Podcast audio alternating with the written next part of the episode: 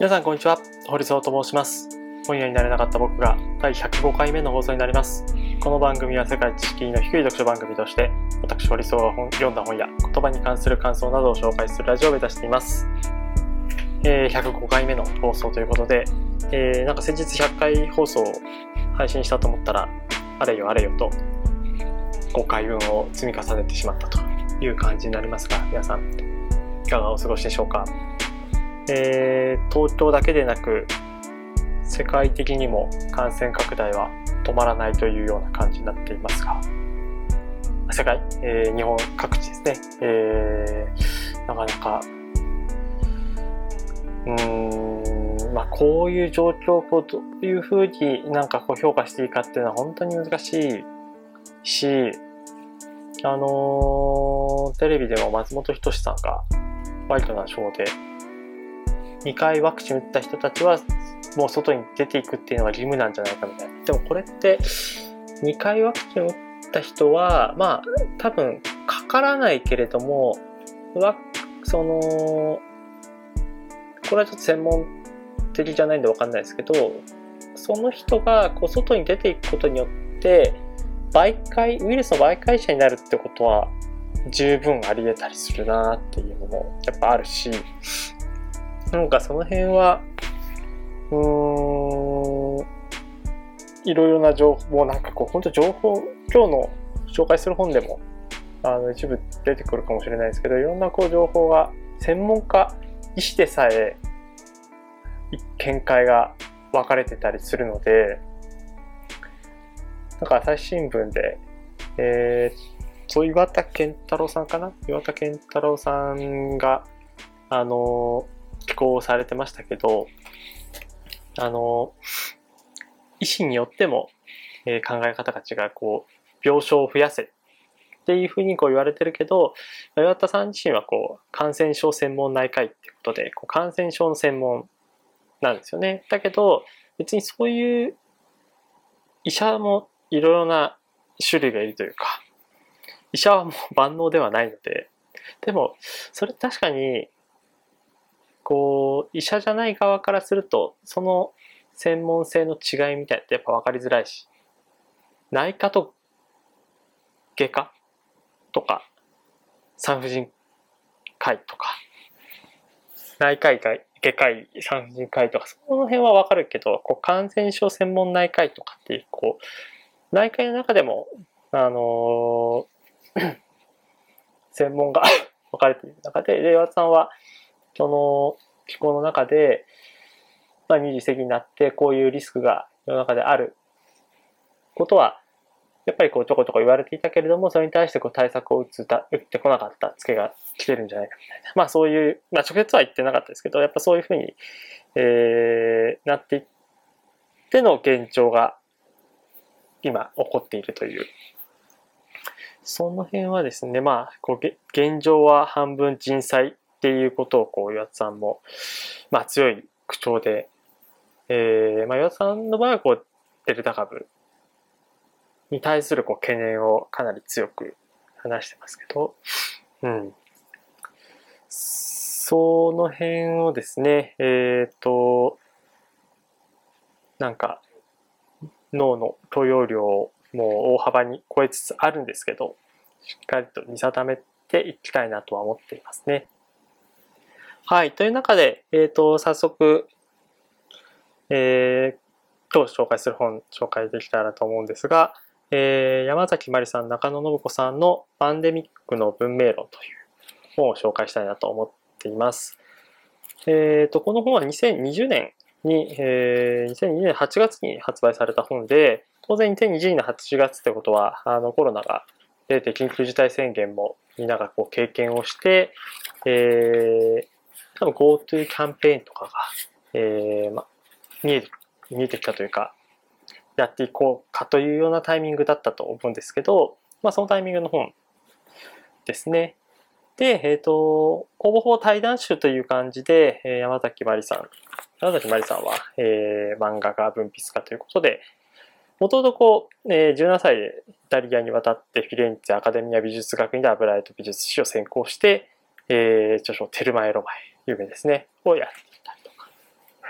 で、あとはあの、キャップンで明治僕はあの好きで E テレのを見てるんですけど、あの、そこでもナショナリズムとか、えー、僕の記憶だと、あの、なんかの本、1ヶ月丸々で出てはいないんですけど、こう、特別会みたいな時にこう参加されてたイメージがあります。で、もう一人中田信子さんは、えー、東京都生まれで、えー、東日本国際大学特任教授で脳科学者医学博士ということで、えー、最近では、えーと、サイコパスとか不倫とかそういった本をまあ本当ちょっとの本ですよねを多分僕は読んではないんですけど脳科学の見地から、えー、上司されてるというような人ですね。でこの二人は他にもえっ、ー、と、その前かとかわかんないですけど、他、あの、対談の本を出されていたりとかしているんですが、まあ、まさにパンデミックかコロナ禍ということで、えー、今日はこのパンデミックの文明論という本を紹介したいなと思っています。なんかもう、この読書ラジオでもテストとかを紹介したりとか、前段のところで、えー、コロナコロナみたいな緊急、また緊急事態宣言だみたいなことを割と何度も何度もこう言ってるので、ちょっと縮小気味かもしれないんですけど、えっ、ー、と、と紹介しようと思った理由は、まあ、すごく、まあ、このラジオはこう世界知識の低い読書番組っていうことなんですけど、改めて持たなくちゃいけない観点っていうのが、あのー、普段日本、まあ、このラジオ聞いてる人の97%があの日本で聞かれてるってことらしいんですけど、えー、ほとんどの人がま日本国内で生活していると。で、そうすると日本の常識が世界の常識だと勘違いしてしまうという。今は情報社会なので、えっ、ー、と、日本以外の国では PCR 検査をあもうほぼバリバリやってるとか、無料で誰でも受けられるようにしてるとか。だけど日本は、特に初期だと、あのー、誰でも PCR 受けられるわけではないいな。そこの違いなんてだろうとか、まあそういう情報とか入ってはいるけれども、基本的にはでも、そこまで深い話というか、対策の違いとか、なんでこれはこういう対策でやってるんだろうとか、っていうところまでは、こう想像、英語が、英語とかこう外国語がわかる人でない限りは、あの、突っ込んで調べられないという状態なんですけど、それでもなおやっぱりこう歴史とか、えー、国とか地域とかの違いで、パンデミックっていうのは全然こう捉われ方が違うし、その違いっていうのがあるということをちゃんと認識するってことはすごく大切なんじゃないかなっていうことを、まあ、この本読んでなんか改めて感じました。なので海外ではこういう対策をやってますよとか、こういう保証をしてますよとか、えー、こういう検査方法でやってますよっていうのは、まあ、あくまで海外の人たちの価値観とか、あのー、なんだろう、こう、それまでこうパンデミックとか、まあ、疫病とか、まあ、同じ意味か。あ、そういうものに対して、えー、対処してきた、そういう歴史があると。で、それを、まあ、表面的だけこうなぞって、えー、海外がそれだからじゃあこっちでもやろうみたいなことは、やっぱりあんまりすべきではないというか、ぱりその土地土地のこう事情があったりするっていうことはちゃんと理解をしておかなくちゃいけないかなと思っています。うん。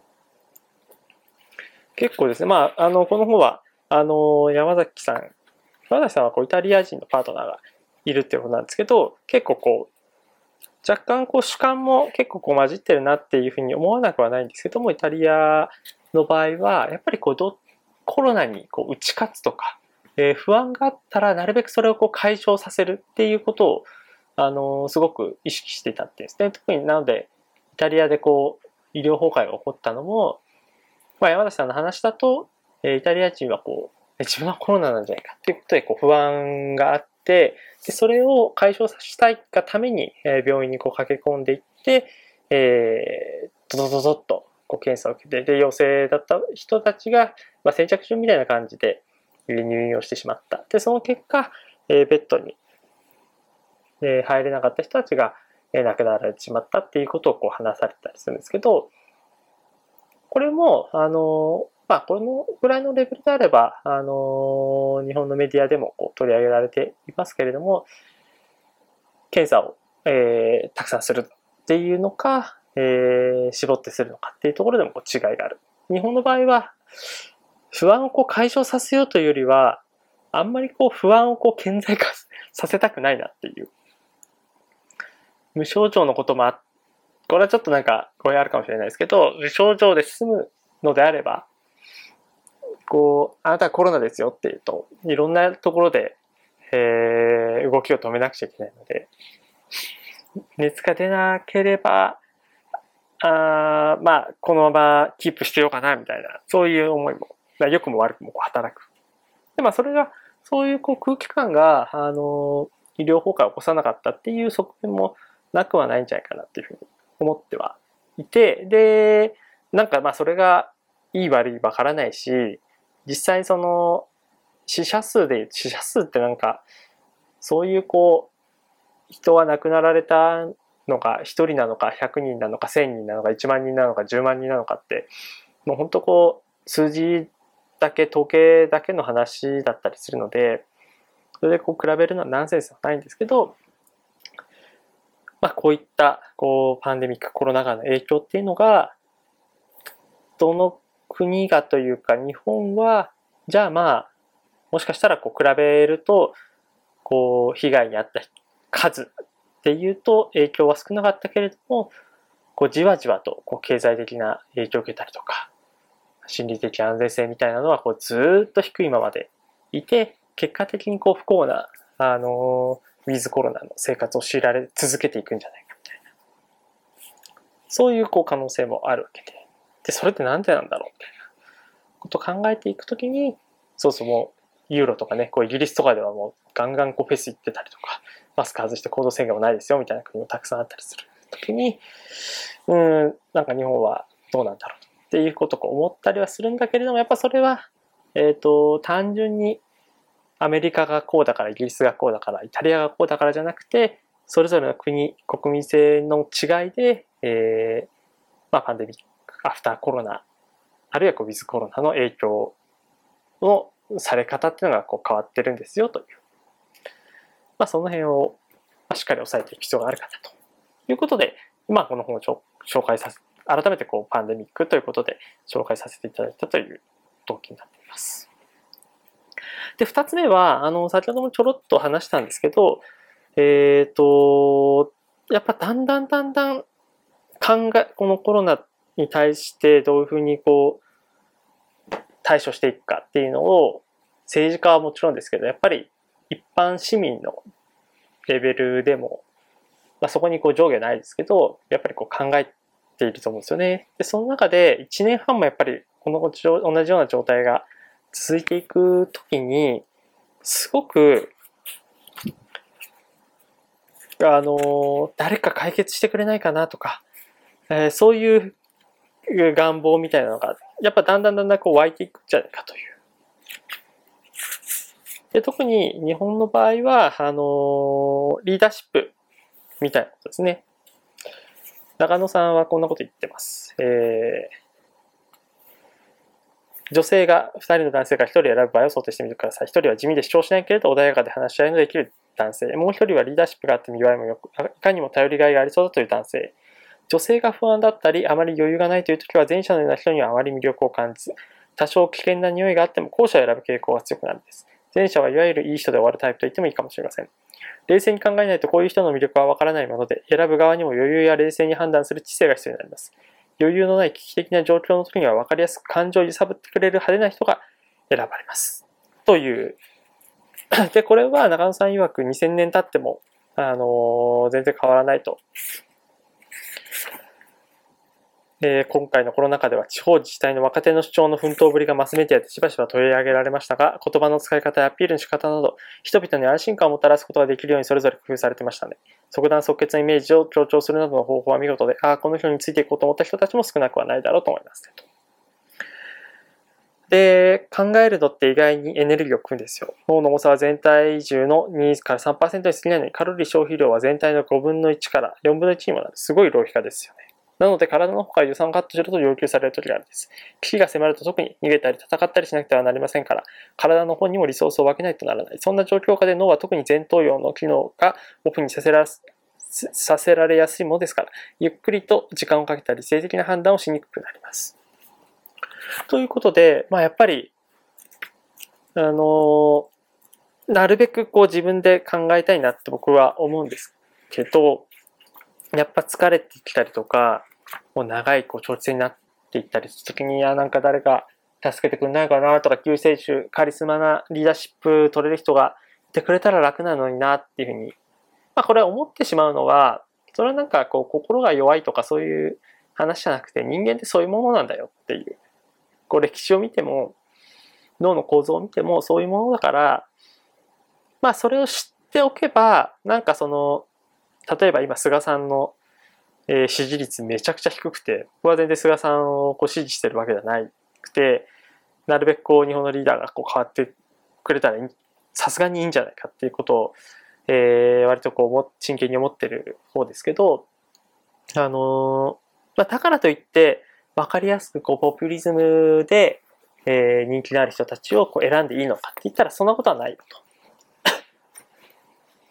具体名は出さないですけど、すごくそういう、えー、言葉の使い方がうまいリーダーが多分日本にもこれまで、えー、何人もいましたと。今もいます。そういう人たちが、あの、最初はすごくこう、引っ張ってくれてるんだけど、これは無駄ですよね。みたいなことをこう言い出して、こうカットされた。で、実際こう大阪とかだと、あのー、まあ、これは名前出してくれてます。橋本さんが、えー、知事だった頃か、市長だった頃かわかんないですけど、どっかのこう予算をこう削りましたと。で、その削った予算が影響していて、あの、今、あのー、現場で、えー、苦労強いててすみませんみたいなことを、あのー、コロナ禍、割とこうコロナが出てきた最初の段階で話していたんですよね。それはすごく印象的で、まあ、こう、だけど、それがまさにこう走っていた時は、やっぱこうリーダーの言うことがすごいわかりやすくて、それをこう信じやすかったので、あ、そうだそうだ、それは無駄だっていうふうに、多くの人がこう追随していたんじゃないかなと。で、それは、まあ、あの、橋本さん自身も認めてた通り、長期的な観点で見たら、えー、あ、まあ、これは認めてないか。長期的な観点で見たら、リスクヘッジとしてのこう受け皿になるものがやっぱなくなってしまっていたので、もしかしたら、えー、誤っていた意思決定だったかもしれない。短期的に見たら、えー、まあ、うん、これ難しいですからね。大阪の場合はずっとこう赤字の体質で、えー、なんかどんどんどんどんこう将来世代にツケがこう回っていく中で、えー、そこをこそかっとした体質改正したみたいなのは難しいですけど、まあ、その辺が本当に、えっ、と、何か不足な事態があった時にもこう耐えうるような、えー、形になっているのかどうかみたいなのは、まあ、ちゃんとこう理性的な判断しなくちゃいけないよねという感じでしょうか。で、えっと、同じようなところで、メタ認知っていう言葉が148ページに出てきます。えっ、と、自分のことを客観視できる能力、すなわちメタ認知ですね、ということ、まあ、あの、まあ、実際のそのメタ認知と同じような、えー、意味合いで使われてるんですけど、なんか僕はこの本を読んで、こう、ここまで読んでいる中で、同時になんか頭に浮かんだのが、その自分のことを客観視できる能力っていう、そういうメタ認知だけじゃなくて、えー、自分の国、つまり日本のことを客観視できる能力っていうことが、えー、必要であるんじゃないかなと思いました。まあ、自分と日本っていうのをこう同一視するっていうのはそんなに、あの、必ずしも健全とは限らないんですけど、まあ、その日本という言葉にちょっとしたこう嫌悪感というか、あの拒否反のある方は、えー、自分の住んでいる場所とか、自らの境遇とか、まあそういうものをえー、としてこう言い換えていただいても大丈夫なんですが、まあ、それってまあもちろん自分のことだったりするんですけど、なんかそういうなんか自分の半径5メートルとか、あるいは自分のこう、環境境遇みたいなところに対して客観視ができるか。まあさっきの日本っていう文脈で言うと、日本ってすごいよねっていう。まあそういうこうナショナリズム的な発想がある中でも、まあそれって本当にすごいのかなとか。逆にその、すごいことはすごいっぽいけど、なんてすごいんだろうか。みたいなことをちゃんとこう認知しておくっていうことはすごく重要なんじゃないかなと思います。ただ、あの、中野さん、脳科学会中野さんは、あの、合わせて、ただメタ認知って脳が疲れちゃうのでずっとは保てない。他のことに集中できなくなるんです。ですから定期的に自分はこれでいいのかなと立ち止まらせる仕組みが社会に備わっていること。それが健康な社会の条件なのかなと思うんです。これっていうのはもう本当にまさにそうで、あの、ずっとこうメタ認知をこう働かせて、えー、客観性を保っているっていうのは、それはなかなか大変だと思うので、えー、僕はノートとかで振り返りノートという感じで、こう、週に1回自分の仕事どうだったかなっていうことをこう振り返ってるんですけど、同じ、まあ、ちょっと週1回は多いかもしれないですけど、あの、折を見て自分であったりだとか、自分のこう環境、社会に対して、あれなんか今の状態って、あの、一方的な見方が入ってないかなとか、なんか偏った観点が入ってるんじゃないかなみたいなことをちょっと疑うような、あの、仕組みというか、まあ、自衛という言葉にした方がいいかもしれないですけど、そういう感覚は持っておいた方がいいのかなと思いました。で、最後なんですけど、あの、この本、最後の最後にすごく希望がありました。えー、まあ希望があったというか、まあ中野さんと山崎さんの話がやっぱり面白くて、あのまあガールズトークっていう言葉でちょっとこう賠償化するのは良くないかもしれないですけど、まあ結構こうギリギリのあの一般化みたいなところも含めて、あの主観と主観、あるいはこう客観と客観みたいなところで、えー、お互いがあのまあ、文明論、こうパンデミックの文明論というのをこう語り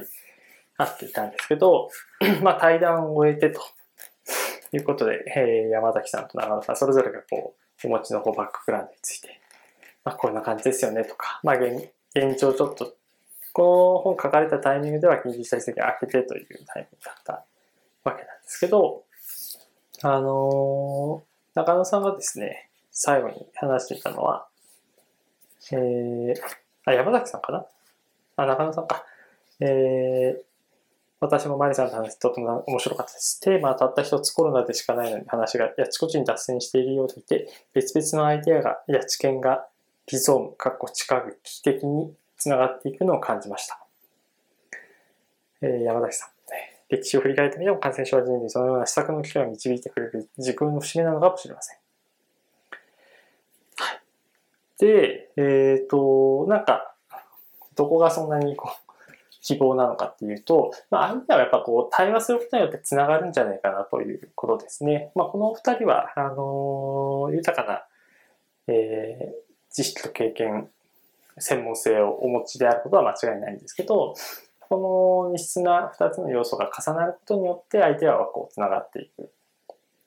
よりこう豊かにえー、それぞれの専門性をきっかけに話が発生していくっていうのは、まあやっぱ対談ならではだなと思いました。この一つ前に、えー、乙武宏忠さんの社会不満足というのも、まあある意味こう対談集だったので、今週は、あの、意図せず、えー、対談集的なものをこう二つ、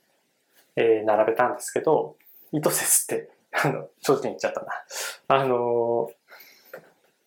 そうそう、気づけば置いたんですけど、まあ、やっぱり対談集のいいところは、そういうふうに、あの、特に異質な人同士を組み合わせることによって、あの、専門性が高い人たちが、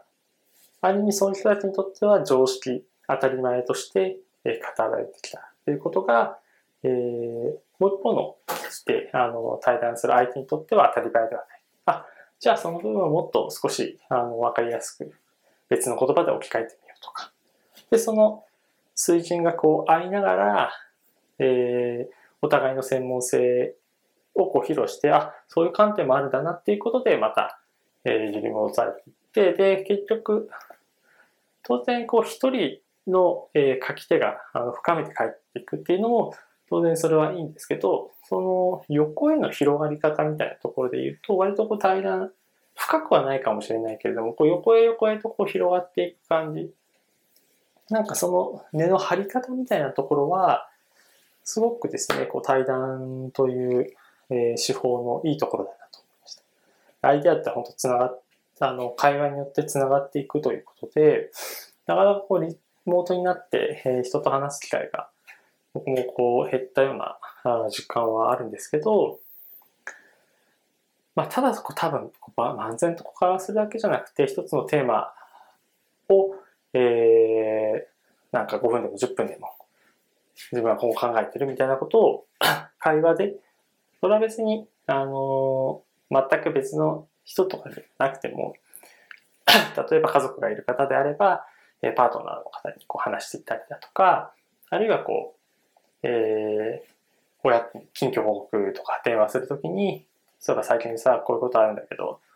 えー、どう思う？みたいなことでこう話振ってみるのもいいと思いますし、そういうふうにアイディアってどんどんどんどん繋がっていくっていうことを、なんかこう最後希望として僕は捉えたなと思って、えー、ご紹介させていただきました。